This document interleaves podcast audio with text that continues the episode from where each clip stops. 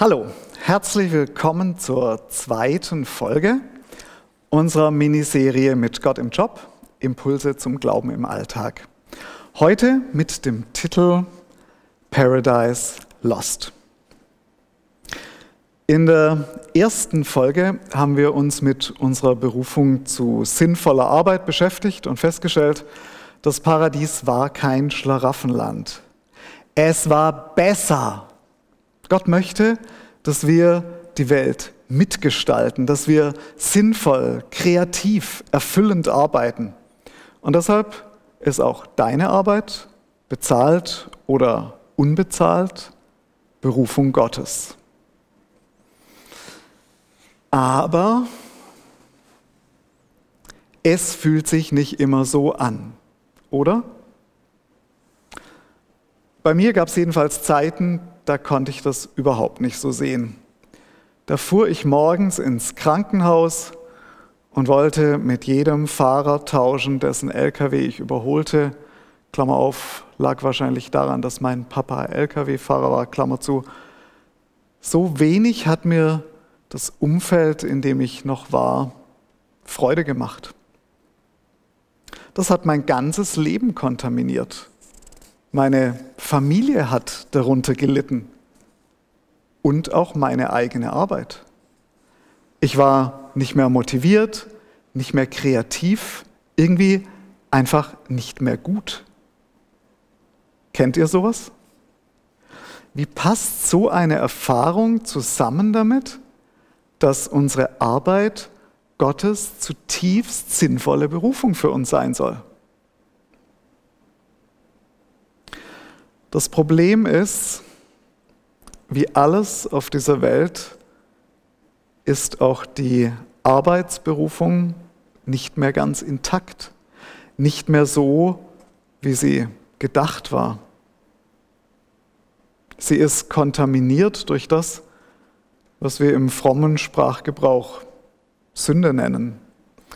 Wenn wir im Bild des Gartens bleiben, vielleicht am besten damit erklärt, dass die Einheit zwischen Gott, dem Chefgärtner, und uns als seiner verlängerten Hand zerstört wurde. Die Verbindung zum großen Planer, der die Übersicht hat, die ist unterbrochen. Und jetzt haben sich Zustände in unsere Arbeit geschlichen, die da nie hätten sein sollen. Korruption, Lüge, Ausbeutung, Sinnlosigkeit, Profilierungssucht. Das ist eine Tragödie. Und diese Tragödie in Eden, die liest sich so. Zu Adam sagte Gott, deinetwegen soll der Ackerboden verflucht sein. Dein ganzes Leben lang wirst du dich abmühen um dich von seinem Ertrag zu ernähren. Du bist auf ihn angewiesen, um etwas zu essen zu haben, aber er wird immer wieder mit Dornen und Disteln übersät sein. Du wirst dir dein Brot mit Schweiß verdienen müssen, bis du stirbst. Und mit genau diesen Dornen und Disteln kämpfen wir heute noch in vielen Bereichen unseres Lebens und auch in unserer Arbeitswelt. Nie ist was perfekt. Immer gibt es ein Aber. Die gute Nachricht, griechisch Evangelion, ist, dass Gott nicht will, dass das so bleibt. Nicht will, dass Disteln und Dornen dein Arbeitsleben und überhaupt dein Leben bestimmen. Er will nicht, dass wir irgendwie planlos auf dieser Erde rumackern, er will sich wieder in Verbindung mit uns bringen. Die verlängerte Hand wieder zum Gärtner bringen. Und der Schlüssel dazu, der ist Jesus.